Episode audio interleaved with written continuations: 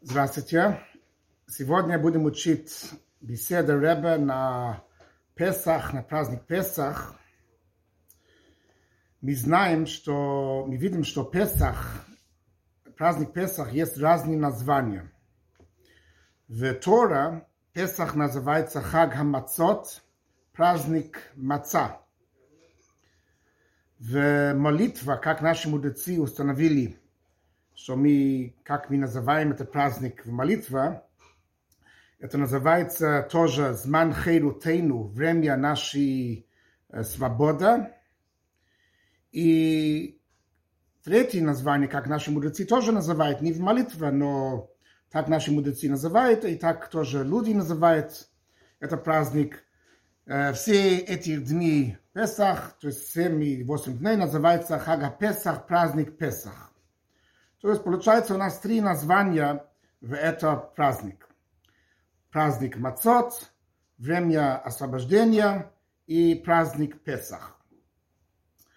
И Ребе говорит, что можно сказать, что в этот праздник, праздник Песах, есть, есть один идея, и эта идея выражит себя в эти три названия. Все три названия выразит одна и та же идея. И так как порядок в Тора тоже не случайно, и поэтому нужно сказать здесь тоже, что этих три названия, которые мы можем считать по порядок важности, они тоже, они все именно по этот порядок покажут на идее Песах. В первую очередь по важности это название, которое Тора дает этот праздник. Хага Мацот, праздник Мацот. Это название, которое написано в Тора, в письменной Тора Шебиктав, письменный Тора. Это первое по важности. Потом, следующий, это название, которое наши мудрецы установили назвать праздник в молитве. То есть второй, это Зман Хейрутейну, время нашей свободы. И потом Хага Песах, праздник Песах – это название, которое принято тоже у наших мудрецы, как, тоже как люди называют, называют это праздник. То есть по такой порядок. Сейчас мы видим, как эти три названия имеют отношение, одна и та же идея, покажет на одна и та же идея в Песах. Время выхода из Египет, когда мы вышли из Египет, как э, объясняется в пророчестве Ехескел, это рождение еврейский народ. И причина, почему это называется рождение еврейский народ, не только потому, что тогда евреи стали народ, потому что это можно сказать о, тоже о других народах, что есть время, когда они стали народ. Но здесь есть идея рождения еврейский народ. Это значит, мы были народ до этого, но это когда мы стали, мы получили новый статус – и получили совсем новый статус, мы стали народ Тора. Как мы знаем, что цель выхода из Египет, это как Всевышний сказал Моше, что когда ты будешь вывести народ из Египет, вы будете служить Бога на этой горе, на гора Синай, когда мы получили Тора. То есть, мы когда вышли из Египет, это начинался этот процесс, который заканчивался с дарованием Тора, где мы полностью меняли наш статус, мы стали совсем по-другой, мы стали народ, народ Тора. То есть весь идея, весь суд, еврейский народ и каждый отдельный еврей – это Тора. И это нужно было полностью менять наш статус, потому что не только потому, что когда мы были в Египет на очень низкий уровень, евреи тогда сам по себе не были достойны, у них не, не была возможность принимать Тора, но главная причина, главное изменение, которое случилось здесь при выходе из Египта и даровании Тора, это потому, что Тора это совсем что-то новое, что-то совсем выше. Тора была спрятана у Всевышней, намного выше, чем создание. И поэтому, когда евреи который э, находится и живет в этот мир, и тем более в Египет, получает что-то совсем новое, что-то совсем выше, это, это совсем другой статус. И поэтому, когда мы вышли из Египта и получили Тора, это было что-то совсем новое, когда мы поднялись намного выше и стали народ Тора, народ, который связан с Тора, который пришел от Всевышнего. То есть это есть это изменение, которое было в праздник Песах, который был при выходе из Египта, что мы стали народ Тора, мы стали совсем что-то совсем новое. И здесь мы можем теперь понять этих три названия, которые есть в этот праздник. Праздник Мацот, время освобождения и праздник Песах. Это покажет на три шаги, которые нужно для этого изменения. Как это понять? Мы можем это понять, говорит Ребе, мы можем принести пример о порядок, как учитель обучает ученик. Когда учитель обучает ученик что-то новое, не просто что-то новое, которое ученик не знал, но что-то очень глубокий, высокий, который ученик сам по себе у него нет способности понять такой. То есть он не сам, сам самостоятельно не мог прийти к такой разум, такое понимание. Для ученика это совсем что-то новое. В первую очередь, для того, чтобы ученик мог принимать эту идею, которую учитель даст ему, в первую очередь ученик должен отрицать сам себя, убрать на сторону свое прежде понимание, свое прежде представление, все убрать на сторону и, и быть полностью предан к тому, что слышит то, что говорит учитель. Потому что ученик самостоятельно не может понять такой новый глубокий идея. И поэтому он должен все, что, все э, свое понимание, все положить на сторону и быть готов слышать это, что это новый, новый идея. Но потом, когда он, э, после этого первого шаг, он положил себя на сторону и просто был готов слышать то, что говорит учитель, после этого он должен понять, что учитель говорит. И тогда он должен использовать свое разум, чтобы понять, понять то, что говорит учитель. Это второй шаг. И третий шаг, что ученик должен так хорошо понять это, что до такой степени, что они понимают это на тот уровень, как учитель понимает это. Потому что в начале он понял этого только на свой уровень. И, учи, и учитель, когда дал ему эту идею, должен сжимать эту идею и спускать эту идею до уровня учи, ученика. Но потом, может быть, не сразу, через определенное время учи, учи, ученик достигает уровень учителя, и понимает этого то, что на тот уровень, как учитель понимает это.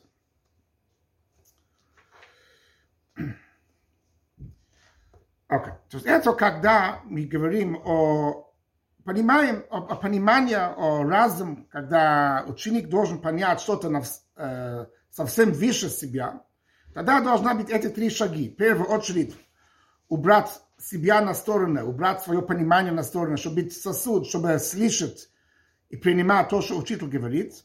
Второй шаг – это что он должен теперь использовать свой разум и понять то, что учитель говорит. И третий уровень – это позже, когда он понимает то, что учитель говорит, даже на уровень, как учитель сам понимает это.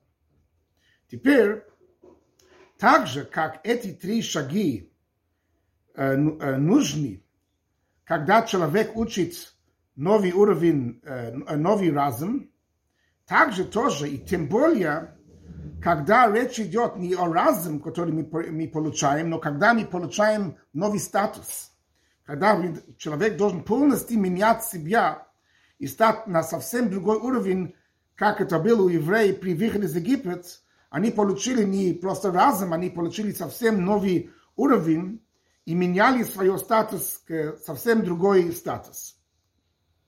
И здесь поэтому получается, это э, рождение еврейский народ, который закончился, когда они служили Бога на гора Синай, когда они получили Тору на гора Синай, тоже нужно было иметь было эти три шаги.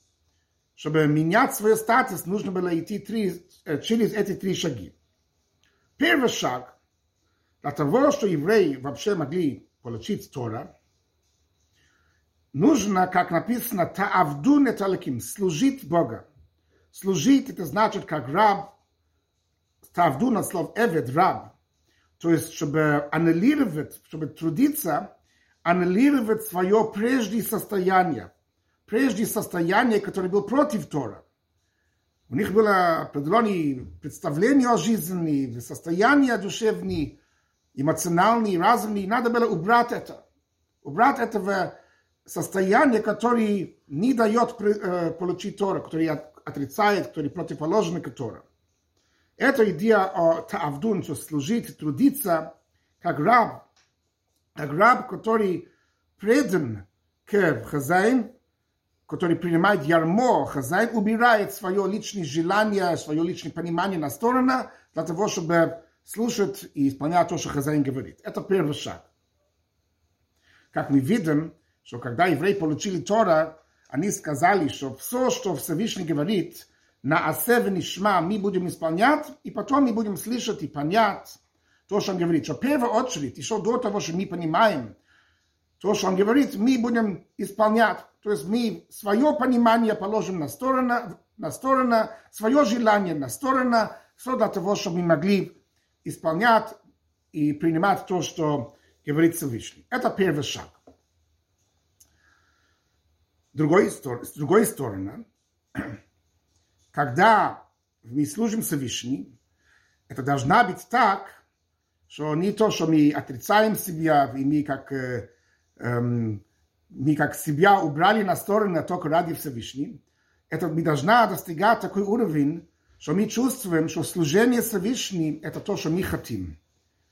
Это не то, что мы отрицали, убрали свое желание на сторону и свое понимание на сторону ради, э, ради Всевышнего, но это на самом деле наше желание.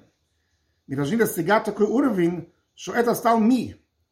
То есть, потому что Тора и еврей – это как рыба и вода. Рыба, и, рыба без воды не может жить. И поэтому еврей чувствует, что то, что я соблюдаю Тору, изучаю Тору, это не то, что я отрицал себя, я бы хотел делать что-нибудь другое. Я понимаю иначе. Я себя на сторону положил, вложил на сторону ради того, чтобы принимать то, что Всевышний говорит. Но нет, не так только. Это на самом деле мое желание и моя сущность. Так же, как рыба и вода. Это рыба, вода не отрицает рыба, наоборот, это его жизнь. Также тоже Тора – это наша жизнь. Это второй, второй уровень, как, что мы должны делать так, что Тора стал, мы чувствовали, что Тора – это часть нашей жизни, и это часть нашей жизни. Это, наш, это наши настоящие желания – как наши мудрецы говорят, Эйн леха бен хойлин эла миш ойсек баталмуд Тойра. Нет настоящий свободный человек, кроме человека, который занимается изучением Тора.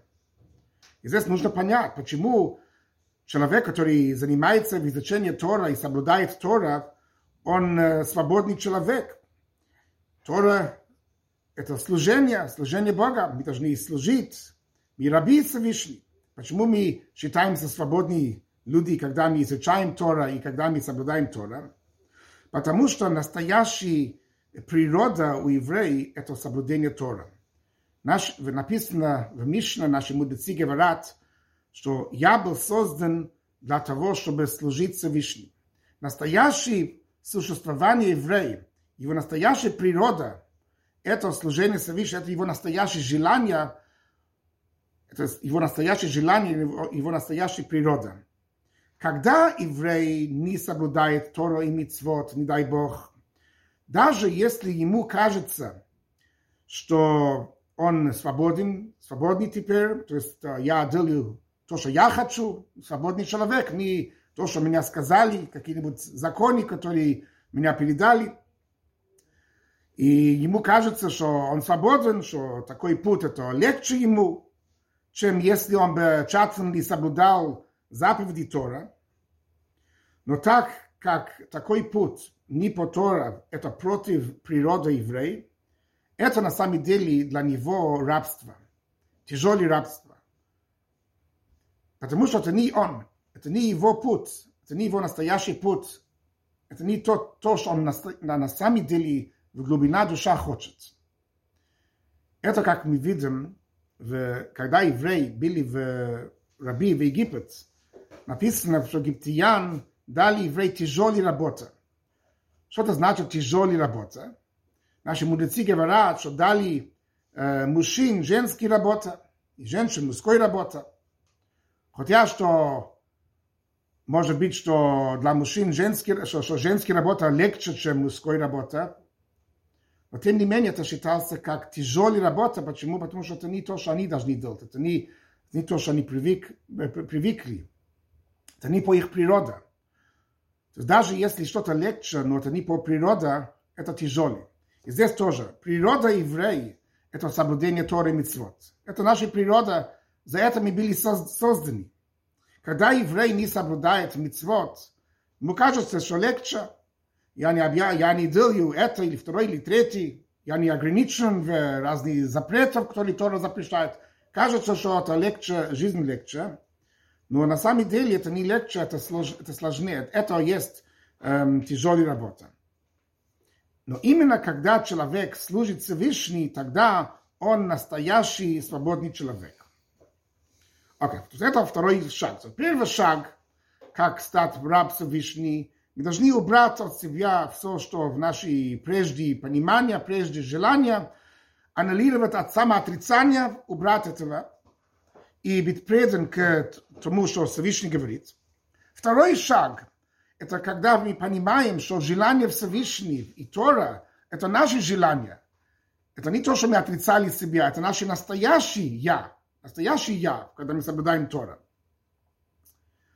И потом еще третий уровень – это когда еврей поднимается на намного выше уровень, когда ученик достигает уровень учителя, когда еврей достигает уровень, объединяется к Всевышним и поднимается несравнимо выше, чем он сам у себя. Это когда мы изучаем Тора, соблюдаем митцвот, и это дает настоящую связь к Всевышнему, и мы объединяемся с Всевышним. Теперь мы понимаем, этих три, можно понять этих три названия, которые есть у праздник Песах, три шаги в это изменение, что евреи менялись и стали, и меняли свой статус, и стали народ Тора. Первое – это Хага Мацот, праздник Мацот, потом время нашего освобождения, и потом Хага Песах, праздник Песах. Маца покажет на скромности. Мы знаем, что маца не поднялся, это, это, это, это, хлеб, который, который не поднялся, это, это покажет на самоотрицание. То есть не как хлеб, который поднялся, и как свое «я», покажет свое «я». Это самоотрицание, это маца. То есть убирает, человек убирает свое прежде понимание, свое прежде желание и готов принимать то, что Всевышний говорит. Потом время нашего освобождения покажет, что эта преданность к Всевышней стал часть нашей существа. Мы чувствуем, что это мы, то, что мы э, преданы к Всевышней, это не только, что мы отрицали себя ради, ради Бога, ради Всевышней, но это наши настоящие желания, и поэтому мы чувствуем себя свободны, когда мы соблюдаем Тора Митцвот, мы чувствуем себя свободны, потому что мы делаем то, что мы хотим как свободный человек, который делает то, что он хочет, мы чувствуем, что когда мы соблюдаем Тора и Мицвод, это то, что мы хотим, и мы настоящие свободные люди, и поэтому Песах называется время нашей свободы. И потом третье название. Песах покажет, как ученик поднимается до уровня учителя, как еврей не только соблюдает Тора и чувствует это то, что я хочу, я свободный человек, но еще выше, что человек, еврей, объединяется с самого Всевышнего, поднимается на несравнимый выше уровень, чем, чем он был сам по себе. И это мы видим в слове Песах. Слово Песах это значит прыгать. То есть прыгать намного выше, намного выше уровень. И, и, и эта идея о, о, о Песах, когда мы мы прыгнули на, на много выше уровень и объединяемся самого Всевышнего эм, и становимся народ, народ Тора. Что можно учить из э, этого? Один из э, инструкций, которые мы можем учить, Ребе говорит для каждого еврея, мы же знаем, что, как написано в книге Таня, и как мы сегодня говорили, что в первую очередь, чтобы служить Всевышний, это ярмо. Человек должен знать, что я раб Всевышний, я положу на, на сторону мое понимание, мое желание, и я предан к Всевышнему, как раб. Но мы должны знать, что это не должна быть сделано с грусть. Это не должна делать так, что мы за это становимся грустны, что я должен сам себя отрицать, я хочу сделать иначе, а я обязан служить Всевышний и делать то, что он говорит, не то, что я хочу, как он понимает, не как я понимаю. Это не должна, это то, что мы, раби Всевышний, не должна принести к тому, что еврей э, будет грустный. Но даже наоборот, э, наоборот, мы должны знать, что это есть наши настоящие желания. Это есть наша настоящая природа. И когда мы принимаем Ярмо Всевышний и соблюдаем Тора Митцвот, это то, что мы тогда свободные люди, веселые люди, и мы живем по-настоящему, как, наши, как Бог нас создал, э, согласно нашей еврейской природе, чтобы, чтобы служить Всевышний и соблюдать Его заповеди. Дай Бог, что уже в этот Песах у нас был настоящая свобода, э, свобода тоже от изгнания, в котором мы находимся, что Машиах пришел и был построен третий Бет третий храм уже, дай Бог, уже сегодня.